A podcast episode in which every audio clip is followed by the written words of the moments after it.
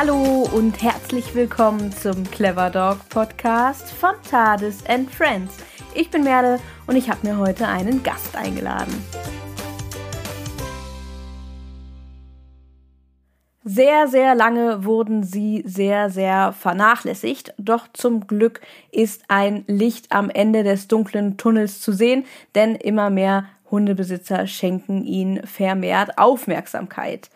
Wovon ich rede? Ich rede von den Zähnen unserer Hunde und genau darüber werden wir heute auch sprechen.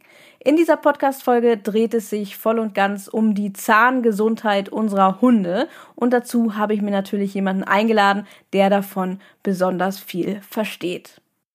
Heute zu Gast ist die Tierärztin Anna Draschka aus München. Sie ist Tierärztin mit Tätigkeitsschwerpunkt Zahnheilkunde und sie wird uns heute einiges über die Gesundheit der Zähne unserer Hunde erzählen.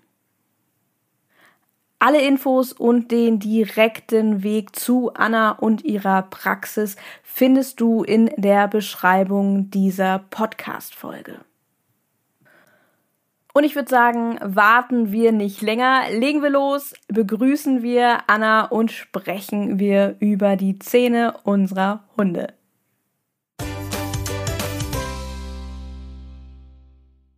Hallo Anna, schön dich heute im Clever Dog Podcast begrüßen zu dürfen und dass du uns heute einen Einblick in die Welt der Tierzahnheilkunde geben wirst.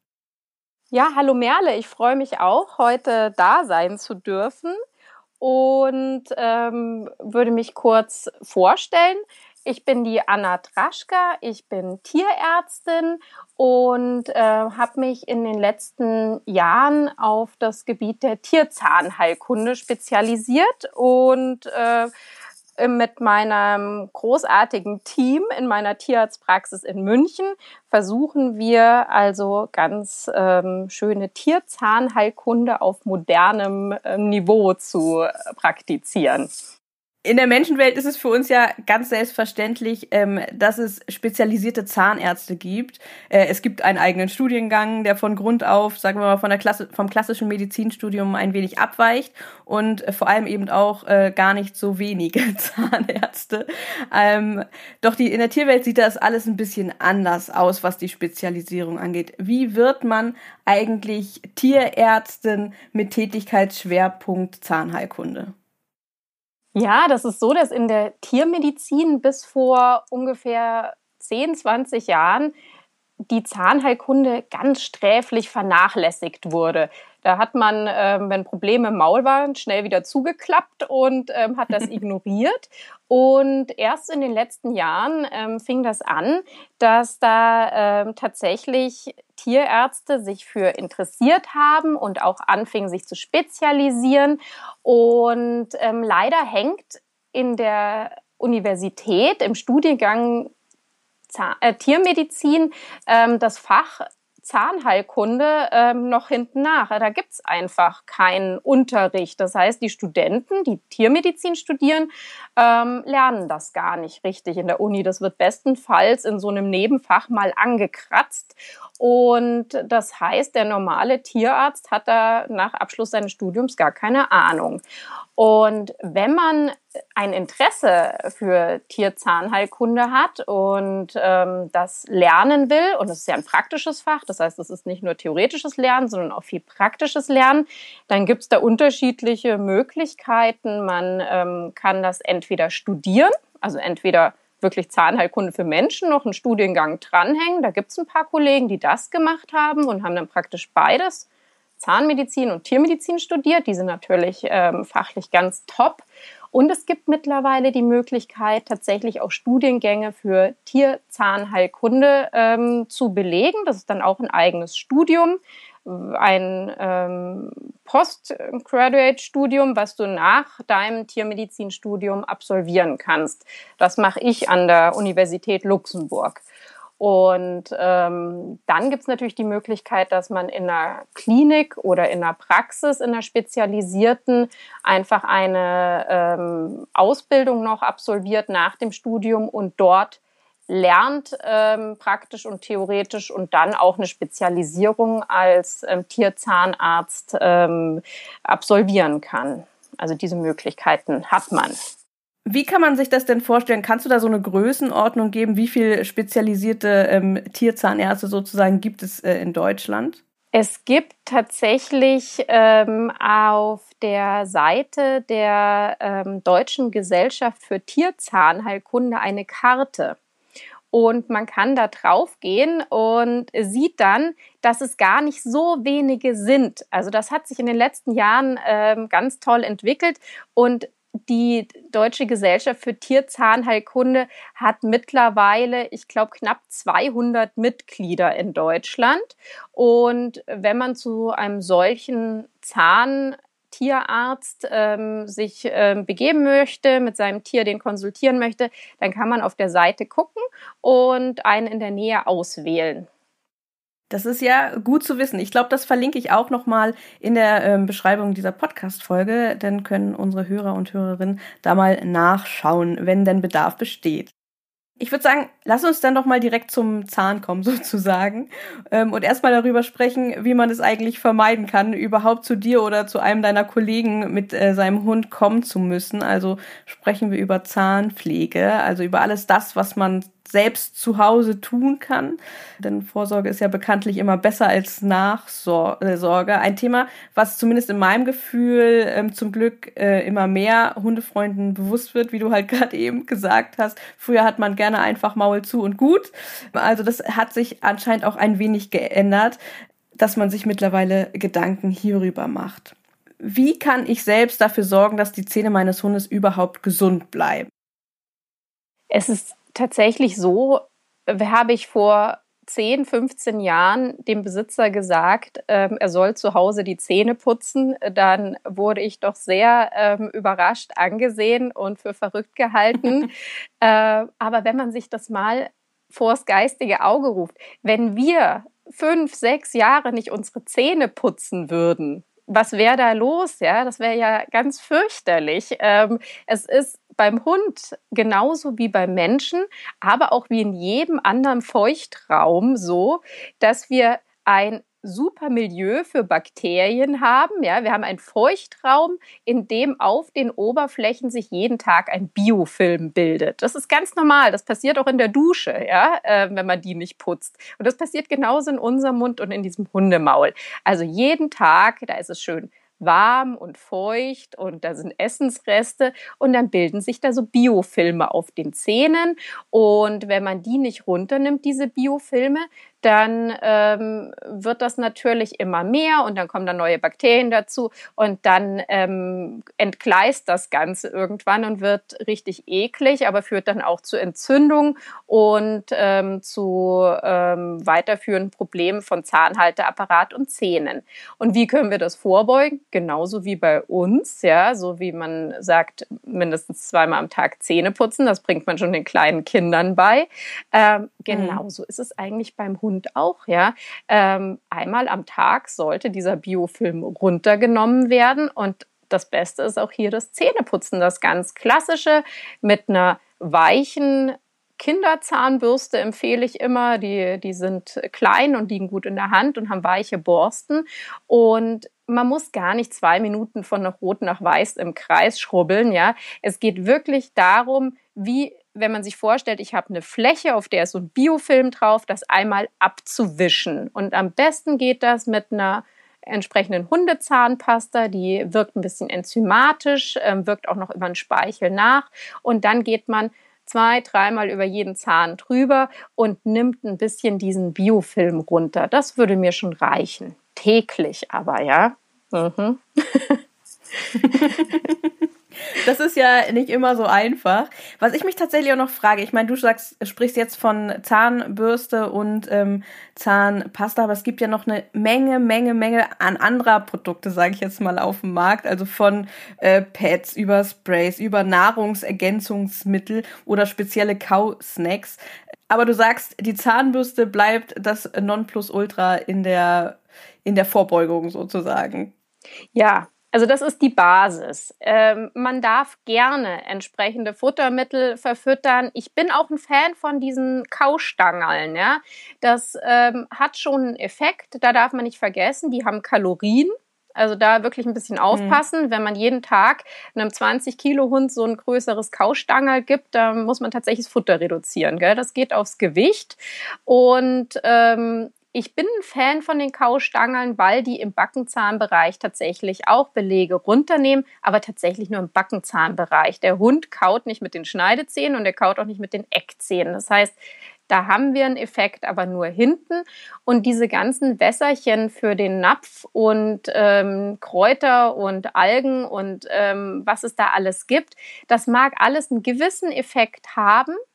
Ähm, ersetzt aber nicht das Zähneputzen und ersetzt tatsächlich auch nicht, dass man einmal im Jahr äh, den Hund vorstellen sollte beim Tierarzt und da reingucken lassen und das mal beurteilen, weil ähm, wir natürlich nicht sämtliche Belege runterkriegen und ähm, wenn da kein mechanischer Effekt ist, dann ähm, wie durch eine Zahnbürste oder eben durch einen Kaustangel rein durchs Aufnehmen von so einem Trinkwasser mit, einem, mit einer Essenz drin, können wir die Belege nicht lösen. Ja, das funktioniert einfach nicht. Das ähm, ist sicherlich eine Reinigung des Milieus in der Maulhöhle, aber kein Entfernen von, von irgendwelchen Plaques.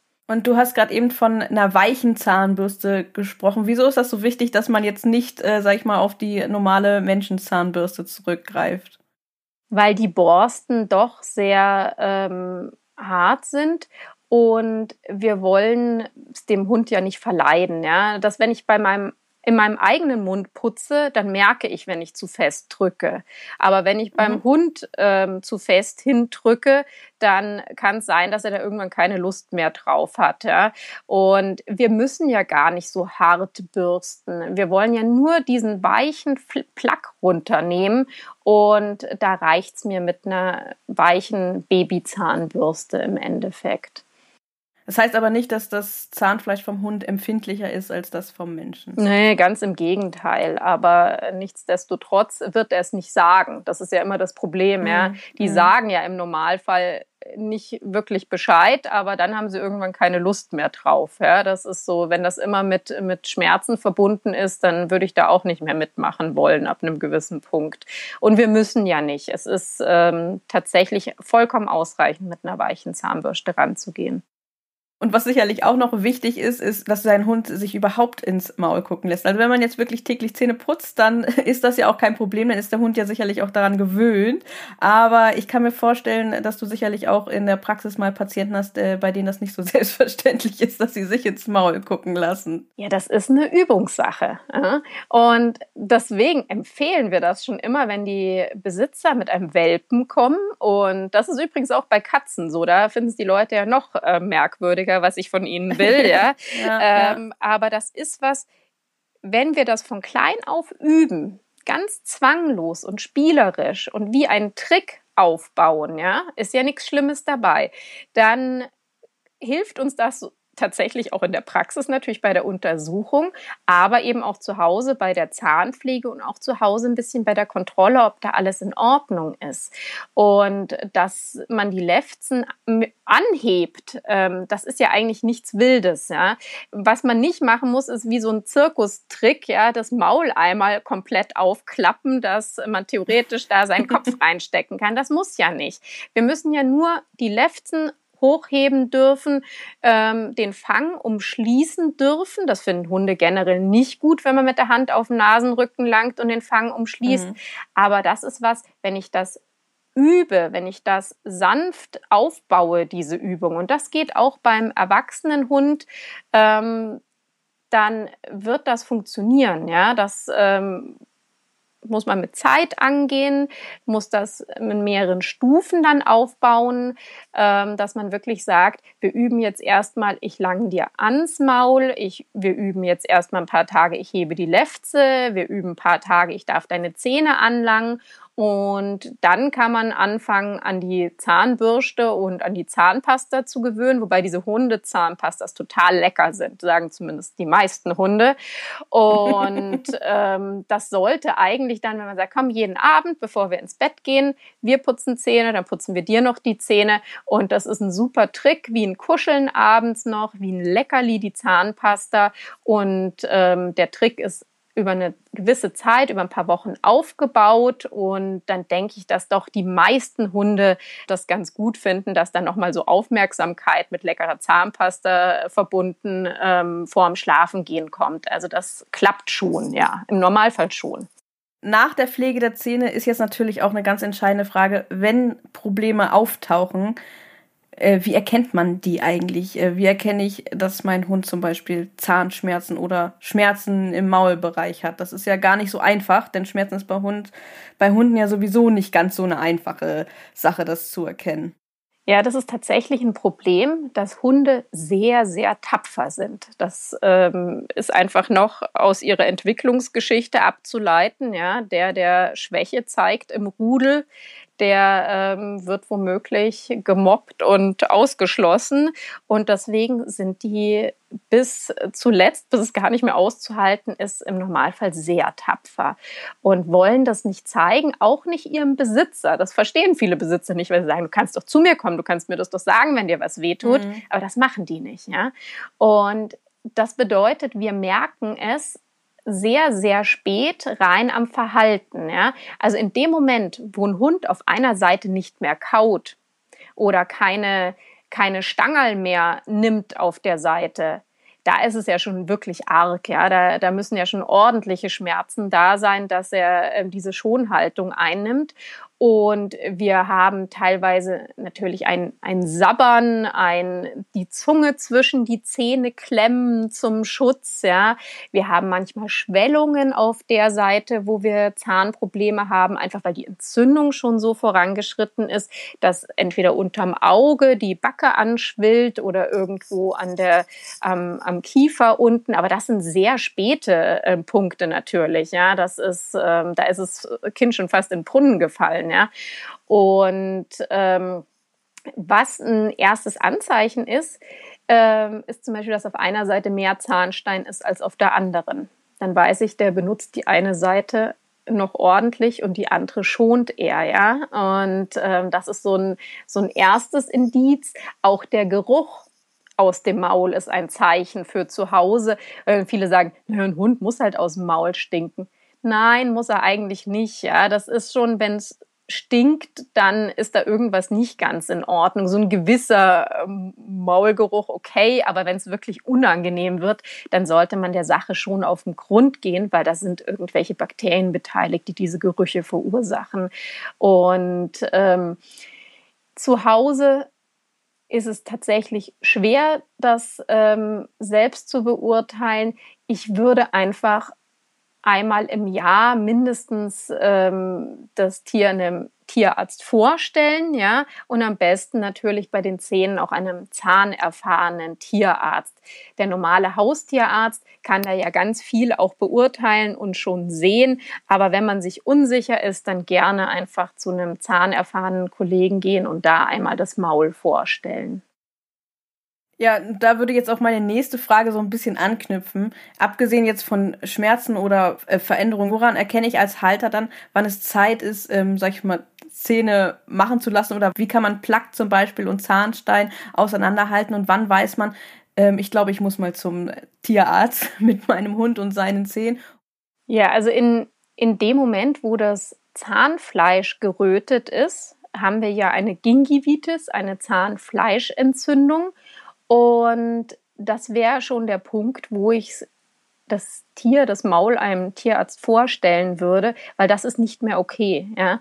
Also wir mhm. dürfen schon ein bisschen Belege auf den Zähnen haben. Da bin ich ja jetzt äh, gar nicht so streng. Wenn auf der Krone ein bisschen was drauf sitzt, okay.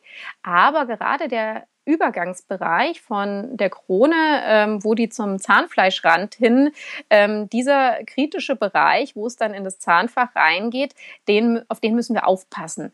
Und wenn es da rot wird, ähm, dann ist es ein Entzündungsanzeichen. Röte ist, ist einfach ein Kardinalsymptom Symptom für Entzündung und dann müssen wir was machen. Und entweder kriege ich das zu Hause hin, diese Belege wieder runter zu putzen, ähm, aber wenn ich merke, ich kriege das nicht hin, dann muss ich zum Tierarzt gehen und ähm, das Problem vorstellen, ja, weil wenn wir dann nicht eingreifen und das schreitet weiter voran, dann geht das in Richtung ähm, Entzündung des Zahnhalteapparats und dann wird es kritisch, ja. Und wo wir gerade schon dabei sind, was sind denn so typische beziehungsweise sehr häufig auftretende Erkrankungen ähm, im Maul des Hundes? Also man sagt, dass 80 Prozent der Hunde über drei Jahre an Erkrankungen der Maulhöhle leiden. 80 Prozent. Ja. Und, das ist eine große Menge. Ja, das, das ist erschreckend, ähm, aber das äh, ist in Studien tatsächlich äh, belegt worden, international. Das sind nicht nur die deutschen Hunde, die, die da solche Probleme haben, sondern ähm, tatsächlich ähm, über drei Jahre geht so dahin. Ähm, wir hoffen ja jetzt durch die Maulhygiene, dass das besser wird in Zukunft. Ähm, und die häufigsten Erkrankungen, die wir haben, ist genau das, was ich gerade schon angesprochen habe. Das sind parodontale Erkrankungen, Erkrankungen des Zahnhalteapparats. Das heißt, der Zahn ist eigentlich gesund, aber aufgrund der Belege, die sich darauf gebildet haben, die nicht entfernt wurden, ist es zu einer Entzündung des Zahnfleisches gekommen und diese wurde nicht behandelt, die Belege nicht runtergenommen und dann schreitet das weiter voran. Und der Körper reagiert auf diese Entzündung und diese Belege. Das ist wie so eine überschießende Reaktion. Und dann greift der Körper selber dieses Gewebe an und wir bekommen eine Entzündung, eine Parodontitis, ähm, die nicht mehr umkehrbar ist. Das heißt, da wird, geht Gewebe unter am Zahnhals, am Zahnhalteapparat und das kann auch ich nicht mehr umkehren im Normalfall. Das ist aber bei Menschen ganz genauso. Das gibt äh, Menschen, die Parodontitis haben, wissen das. Das geht relativ schnell, dass das kippt. Und dann muss man auch ähm, rasch handeln. Und da ist es tatsächlich so, dass 64 Prozent der Hunde mit Zahnproblemen haben eine parodontale Erkrankung überwiegend Hunde unter 10 Kilo. Da sehen wir es ganz, ganz häufig, weil die Zähne relativ groß sind im Maul. Ähm, und aber auch immer wieder große Hunde, die, die massive Probleme haben. Und dann kann ich häufig die Zähne nur noch extrahieren. Und das ist das Allerhäufigste. Das ähm, sieht der Besitzer aber auch. Das ist rot, das ist entzündet. Ja? Und was wir dann noch sehr, sehr häufig haben, sind Zahnfrakturen, also das Zähne abbrechen. Und da ist es tatsächlich so, dass häufig die Besitzer denken, ach, ist nicht so schlimm, ja, ist nur ein Stückel ab. Wir sagen aber ganz klar, abgebrochene Zähne gehören immer versorgt, auch wenn das nur so eine Schmelzschuppe ist, nur so ein oberflächliches Teil, was ab ist weil es ist nicht eine Frage, ob dieser Zahn irgendwann kaputt geht, sondern tatsächlich, wann er kaputt geht.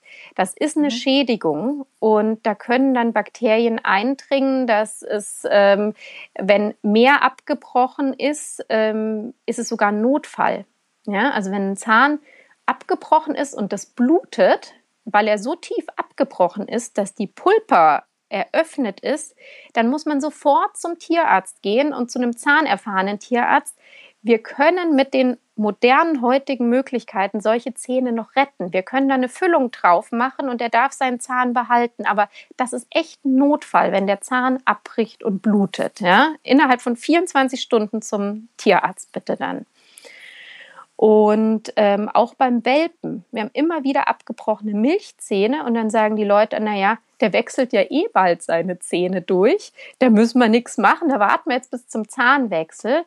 Aber das ist auch ein Notfall. Wenn beim Welpen Milchzahn abbricht, dann ist die Pulpa, dieser Nervenkanal ist eröffnet und ein Kollege von mir hat mal gesagt, das ist ungefähr so, als würden wir uns eine Kanüle ins Knie rammen. Also man hat einen offenen Kanal in den Körper hinein und da mhm. können Bakterien eindringen und was ganz schlimm ist, drunter sind beim Welpen ja die bleibenden Zähne. Und jetzt haben wir einen offenen Entzündungskanal, der von außen aus der Maulhöhle mit all ihren Bakterien auf diesen bleibenden, ähm, auf die Knospe des bleibenden Zahns im Endeffekt einen Kanal bildet. Ja?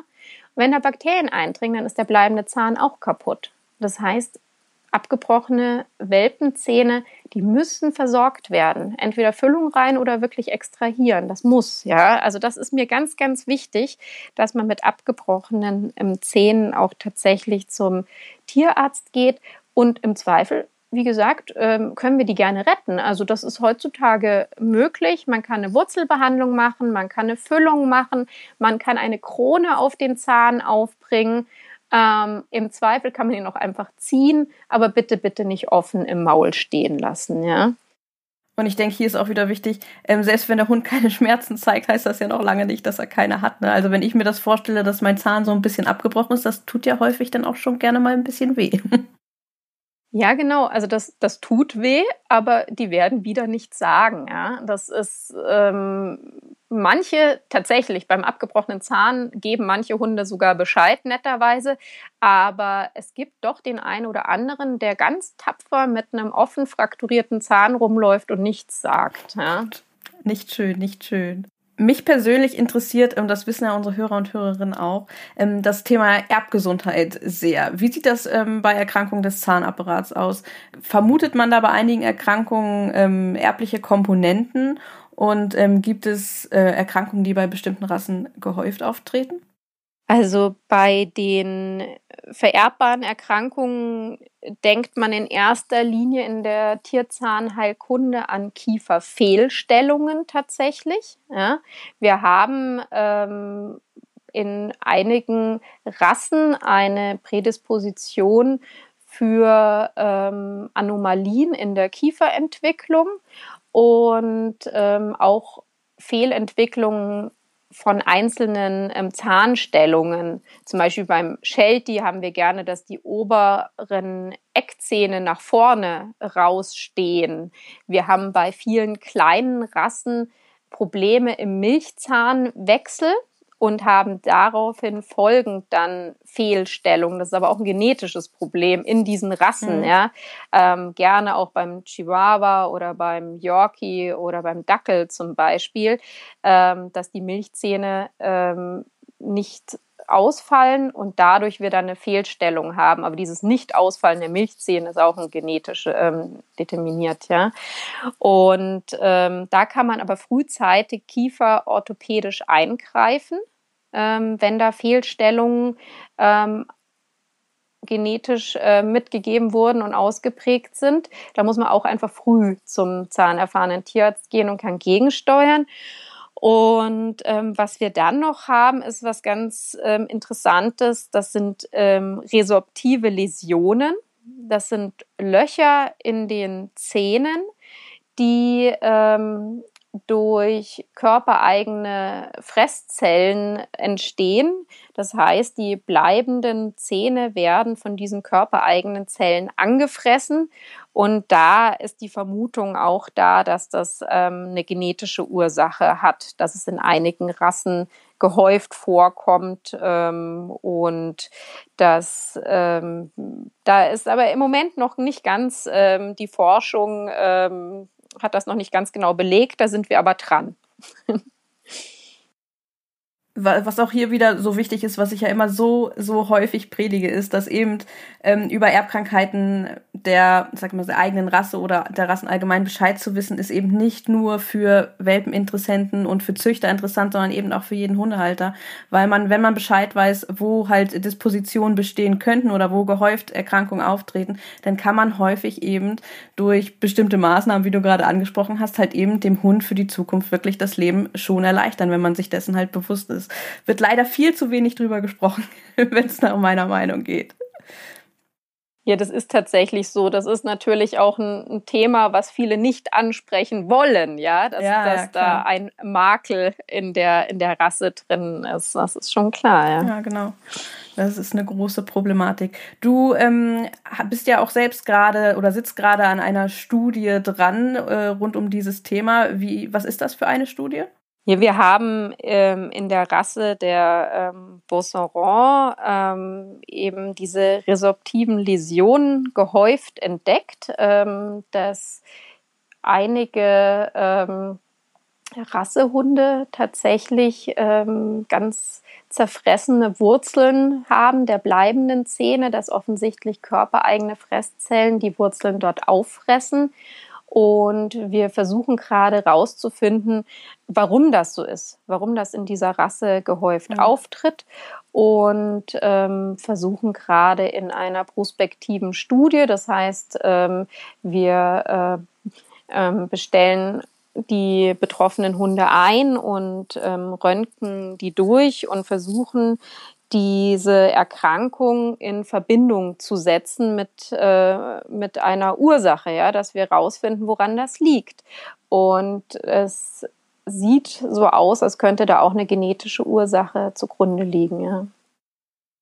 Sehr, sehr spannend, sehr, sehr spannend. Bist du da noch auf der Suche nach Studienteilnehmern? Wir haben im Moment noch drei freie Plätze. also wir haben, wir haben jetzt schon tatsächlich einige Probanden und sind da auch schon ähm, im Bereich der Auswertung angekommen. Und ähm, aber drei freie Plätze hätten wir noch. Die drei Bosserons dürfen noch mitmachen. ja, falls hier Besitzer zuhören äh, dieser Rasse, dann ähm, und Interesse haben, daran teilzunehmen, ähm, gerne bei dir melden, nehme ich an. Ja, ja, gerne. Das, äh, die Info dazu äh, kann ich ja auch noch mal in die Beschreibung äh, dieser Podcast-Folge setzen. Ähm, ist, ich finde es ja wie immer wichtig, Studien ähm, zu unterstützen und ähm, darauf hinzuweisen, denn ich weiß ja, es ist absolut nicht einfach, ähm, ausreichend Teilnehmer zu finden. Das ist leider auch eine große Problematik, eben weil man nicht so gerne über diese Themen in der Welt der Hundezucht spricht.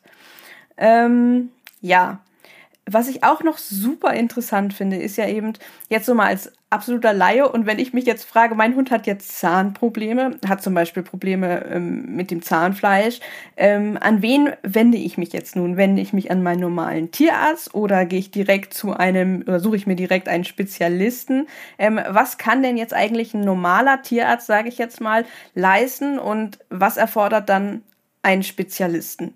Wie kann ich mir das vorstellen?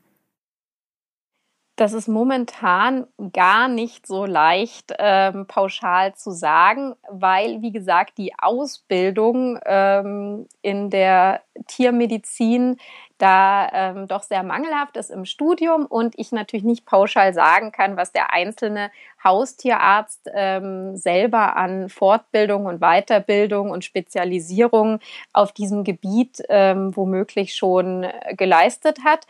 Da müsste jeder mit dem Haustierarzt seines Vertrauens ähm, tatsächlich sprechen und ähm, das abfragen, ja, und sagen, ähm, pass mal auf, ähm, bist du da kompetent ähm, oder soll ich lieber mit den Zähnen doch zu einem Spezialisten gehen?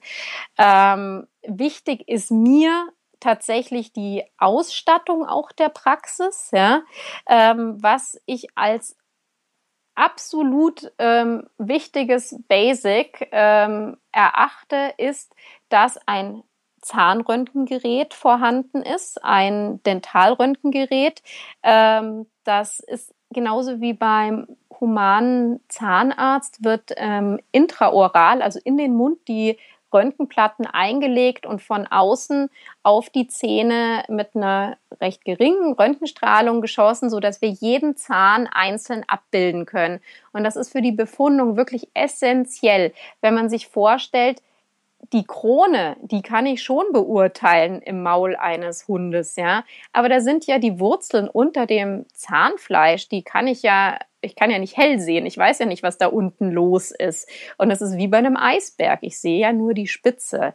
Und ähm, deswegen legen wir jedem Tierhalter auch ans Herz, ein bisschen selber drauf zu achten, wenn der Hund zu einer professionellen Zahnreinigung geht das durchgeröntgt wird. Das ist einfach im Jahr 2020 oder jetzt bei 2021 sollte das Standard werden. Ja, da sind wir wirklich dran, wir Tierzahnärzte, dass ähm, da nichts übersehen wird, weil wie bei diesen resorptiven Läsionen oder auch bei vielen Erkrankungen des Zahnhalteapparats man sieht es nicht. Es ist, das Maul sieht wunderschön aus. Ich kann die Kronen reinigen und danach blitzt das alles wunderbar weiß und sieht fantastisch aus. Und in der Tiefe schlummern ganz gruselige Dinge, die ich ohne Röntgen nicht sehe.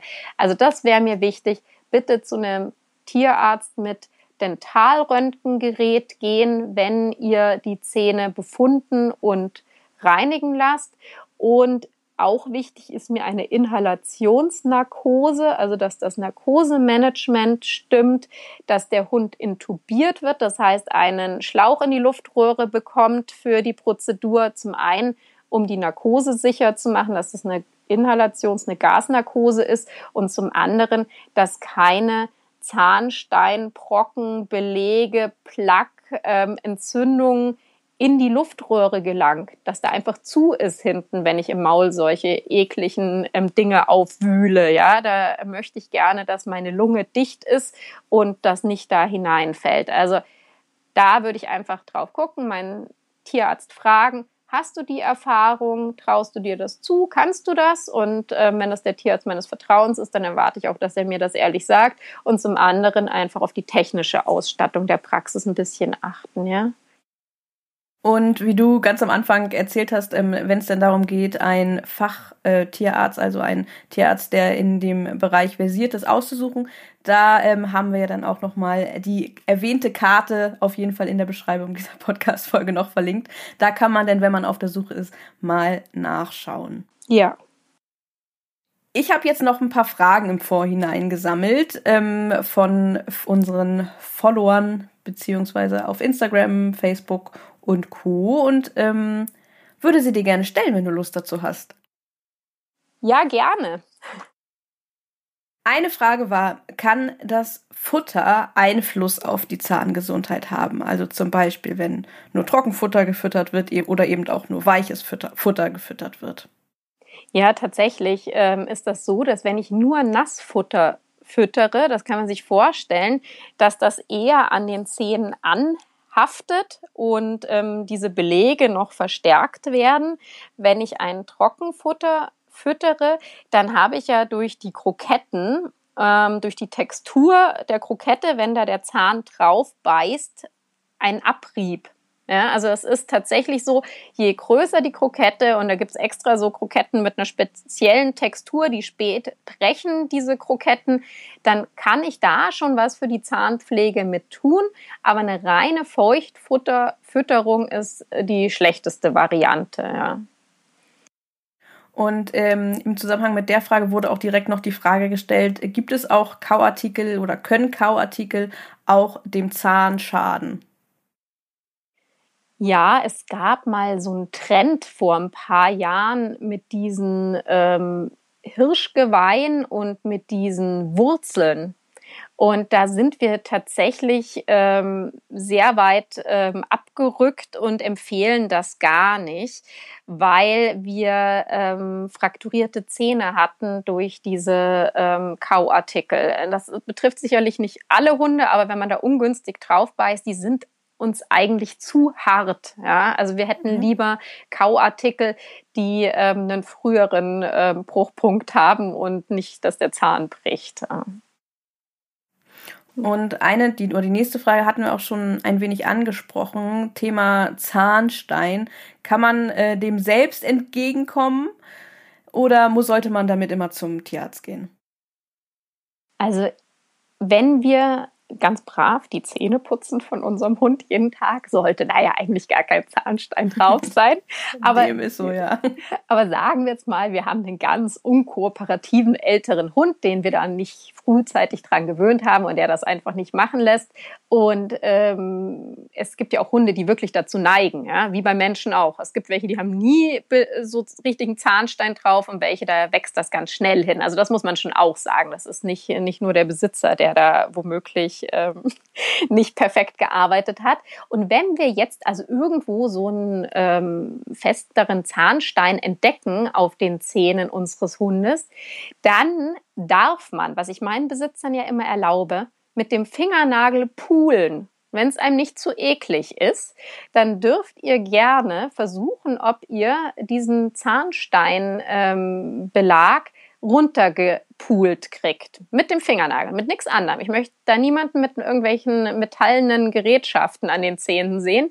Aber Fingernagel finde ich okay, weil im Worst Case bricht euer Fingernagel ab, damit kann ich leben. Mhm. Ähm, aber bitte verkratzt mir nicht den Schmelz. Ähm, das ist dann mit einem metallenen Gerät doch so, dass wir da kleine Furchen und Rinnen in den Schmelz kratzen. Und das ist wieder Anheftungsstelle dann für neue Belege. Dann würde ich tatsächlich, wenn ich es mit dem Fingernagel nicht runterkriege, zum Tierarzt gehen. Dann soll der mal gucken, ob er da ähm, ran kann mit geeignetem Gerät. Ja?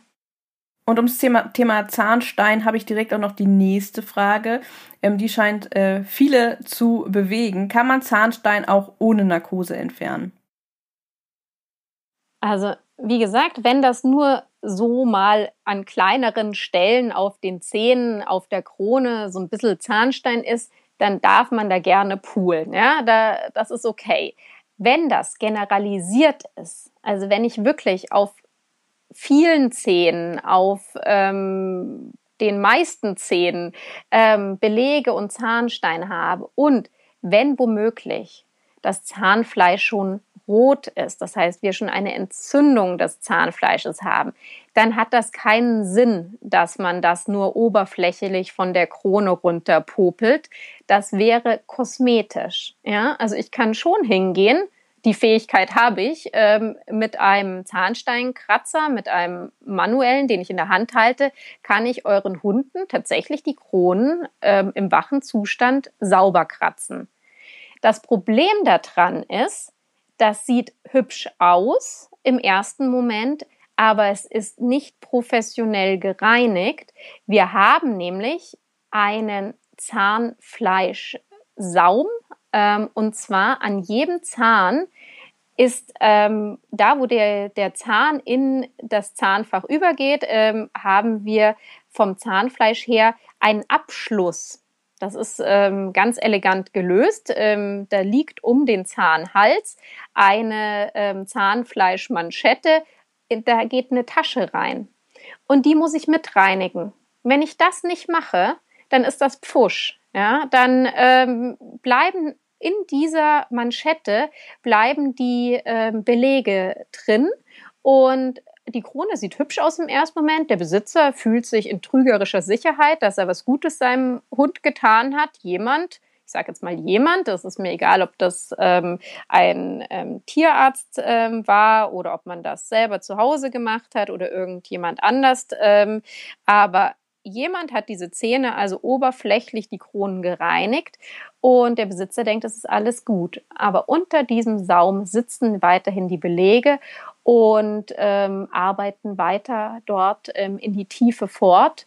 Und ähm, wir bekommen dann trotzdem eine ähm, parodontale Schädigung. Ja? Also das, der Zahnhalteapparat wird weiter geschädigt und ähm, dann ist es womöglich irgendwann zu spät. Ja?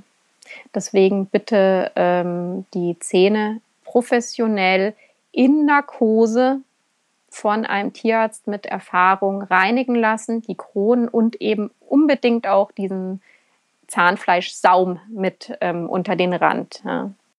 Das ist auf jeden Fall gut zu wissen. Die nächste Frage ist, gibt es Karies beim Hund?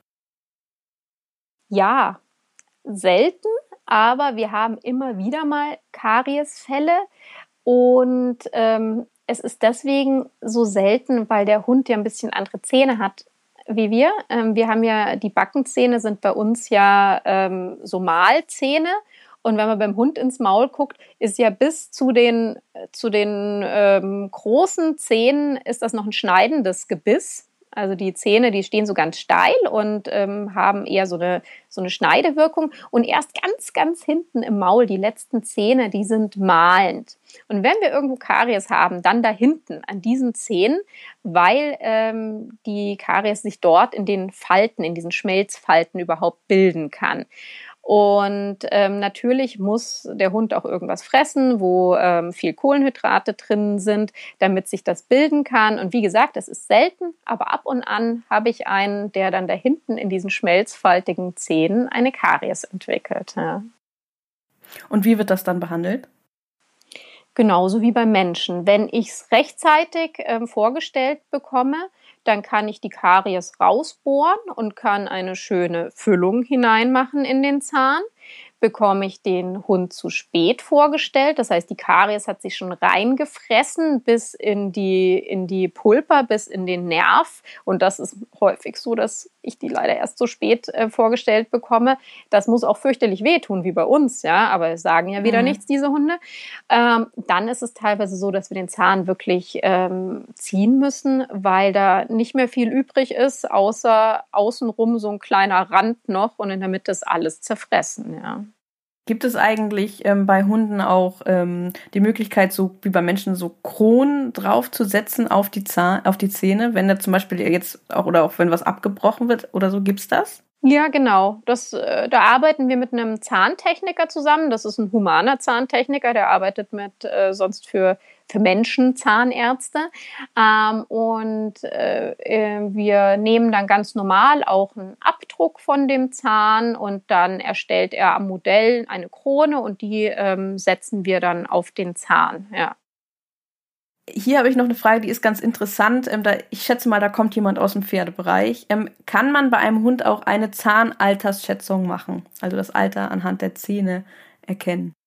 Ja, das funktioniert, weil die Zähne ähm, verändern sich im Laufe des Alters und zwar der Kanal, der Pulpenkanal. Ähm, es ist so, dass bei ganz jungen Hunden ist der noch ganz weit ja, also innen drin, dieser Kanal, wo der Nerv und ähm, das Blutgefäß drin sind, ähm, der ist, ist ganz, ganz groß und weit bei den, den jungen Hunden. Und je älter sie werden, desto mehr Dentin, Zahnbein, lagert sich nach innen noch ab am Zahn und dann wird er immer schmäler und schmäler. Und somit kann ich anhand der Röntgenbilder ähm, sagen, aha, der Kanal ist so und so weit, der Hund ist ungefähr so und so alt. Mhm. Aber es ist, aber es ist nicht so wie beim Pferd Maul auf, wo man kann das dann einigermaßen gut erkennen. Das heißt, da muss dann schon geröntgt werden. Genau, also ähm, ich kann es im, im, Zahnwechsel kann ich sehr genau sagen, wie alt der Hund ist, äh, weil ich dann einfach die, die, den Fortschritt des Zahnwechsels beurteilen kann. Aber sind alle Zähne durchgewechselt und sind ähm, fertig eruptiert, ja, sind in ihrer endgültigen Länge vorhanden, dann tut sich da natürlich nicht mehr viel, weil ähm, beim Pferd, da ähm, haben wir ja immer weiter einen Abrieb, ja, aber beim mhm. Hund ist es natürlich so, dass wir eigentlich keinen Abrieb wollen. und genau. äh, klar kann man sagen, der sieht eher jung aus und äh, die Zähne sehen aus, als wären sie schon viele Jahre in Benutzung, aber ich brauche tatsächlich das Röntgengerät dann, um eine Zahnaltersbestimmung ähm, vornehmen zu können. Ja. Dann sind wir jetzt auch schon fast am Ende. Ich habe noch einen, sagen wir mal so einen kleinen Fragenblock zu einem Thema und zwar, wie lebt es sich eigentlich für einen Hund ohne Zähne, beziehungsweise ähm, kann ein Hund überhaupt, wenn er jetzt ein Zahn weniger hat, was macht ihm das aus? Und, oder wenn er gar keine Zähne mehr hat? Ja, der Hund hat ja ähm, 42 Zähne im Normalfall und manche davon sind wichtiger und manche weniger wichtig. Deswegen ist es auch so, dass manchmal kriegen die Besitzer einen Riesenschreck, wenn ich sage, ich habe da acht Zähne ähm, gezogen, ja. Ähm, aber mhm. wenn es nicht wichtige Zähne sind, ja, es gibt ja hinten diese ganz kleinen, die wie so Weisheitszähne sind und auch die ersten Backenzähne sind jetzt nicht so super wichtig. Ähm, das, das ist nicht so schlimm, wenn da ein paar fehlen. Was wirklich schade ist, wenn die große Schere fehlt, also der, der P4, der große, schöne, dreiwurzelige obere Backenzahn und sein Gegen bis unten, der, der erste Molare, dieser ganz große, wenn man seinem Hund ins Maul schaut, dann weiß man schon, gell, diese beiden ganz tollen, massiven Zähne, mit denen er wirklich kaut. Das ist schade, wenn wir so einen verlieren. Und genauso natürlich die Eckzähne vorne, die vier. Äh, ähm, weil die Eckzähne, die Oberlippe wird gehalten von den oberen Eckzähnen und die unteren Eckzähne haben auch eine Funktion in, mit der Zunge, dass die Zunge nicht raushängt. Ähm, fehlt mir ein Eckzahn, dann hält sie auf die eine Seite raus, fehlen mir beide, dann, äh, ja, dann hat die Zunge nach vorne keinen Stopp mehr. Und deswegen ist es mir super wichtig, diese Eckzähne und diese großen Backenzähne zu erhalten. Und da empfehle ich dann auch, wenn wir abgebrochene Zähne haben oder wenn wir ähm, zum Beispiel ähm, irgendwie eine parodontale Schädigung haben, dass man sagt, die wollen wir wirklich erhalten, im Zweifel eben auch Wurzel behandeln, eine Krone draufgeben, damit der Hund da seine Funktion ähm, noch, noch erhalten hat. Ja. Das heißt, es kommt letztendlich nicht da unbedingt darauf an, wie viele Zähne noch vorhanden sind, sondern vor allem, welche Zähne noch vorhanden sind oder welche Zähne da sind. Ja, also ich, ich denke, das ist eine wichtige Entscheidung ähm, anhand der, der Wichtigkeit der Zähne, ob man eben sagt, man, man versucht, die zu erhalten oder man sagt, naja gut, dieser erste Backenzahn, mein Gott, äh, der kann er ohne genauso mitleben.